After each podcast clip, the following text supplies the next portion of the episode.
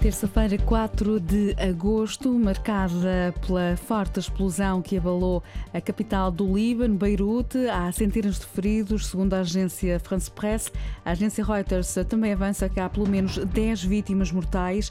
A explosão ocorreu num navio que transportava material pirotécnico junto a um armazém que guardava explosivos e produtos químicos. O jornal em língua inglesa com maior circulação em Portugal lançou uma petição pela internet a pedir ao governo britânico para reconsiderar considerar e incluir Portugal no corredor aéreo com o Reino Unido. Esta petição do The Portugal News já foi assinada por mais de 28.200 pessoas.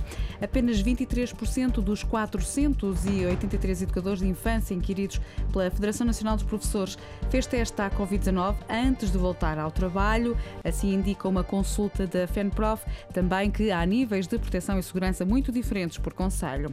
O Presidente da República aprovou a utilização e tratamento de dados da aplicação para telemóvel Stay Away Covid permite que uma pessoa infectada pelo novo coronavírus saiba com quem se cruzou nos últimos dias para descobrir uma eventual rede de contágios. Em Portugal, a registrar 112 novos casos Covid-19 desde ontem, eh, também uma morte. De acordo com a Direção-Geral da Saúde, 207 pessoas recuperaram da doença.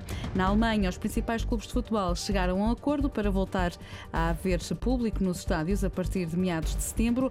Os estádios não ficariam lotados e os bilhetes seriam personalizados para saber onde as pessoas se sentam. Resta saber se o governo alemão aceita a proposta dos clubes.